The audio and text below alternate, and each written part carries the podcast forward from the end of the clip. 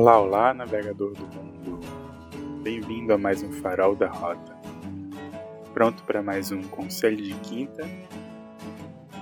Então vamos lá, eu sou Carlos Torres e hoje trago o recado do Nove de Espadas. Ouve só. Conselho de Quinta: Cuidado com o excesso de preocupação. Na verdade, a preocupação é algo natural, podendo ser benéfica ao criar hábitos de autopreservação, autocuidado, motivação, é, ao motivar uma busca por aprimoramento no desempenho de alguma atividade. O que acontece hoje, no entanto, é uma normalização da preocupação e um condicionamento para que as pessoas vivam preocupadas, vivam nesse estado de preocupação. Preocupação com os filhos, com os boletos, com os prazos, com certos prazos, com o futuro, com a saúde, com a segurança, com a economia, com a política e etc, etc, etc.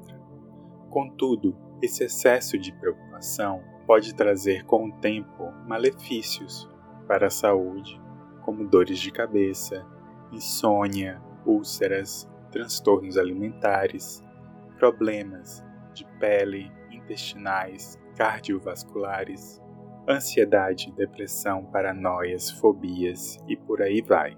Portanto, despreocupe-se. Mas como fazer isso?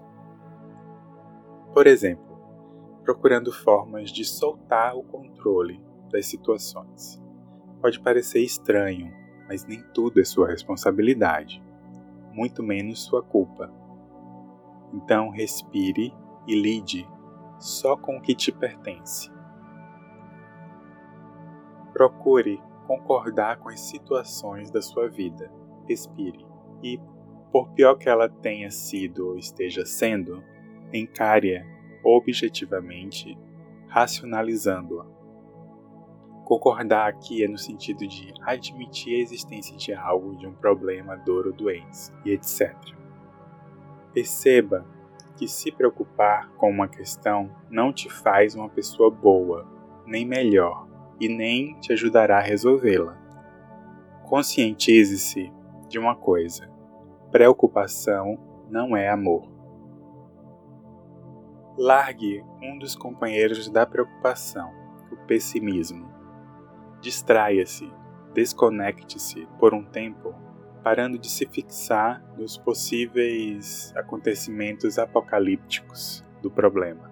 Tire o foco desse problema para que as soluções possam começar a surgir.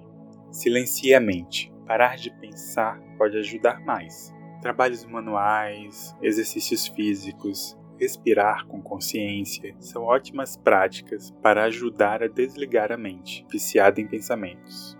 E aí, fez sentido tudo isso?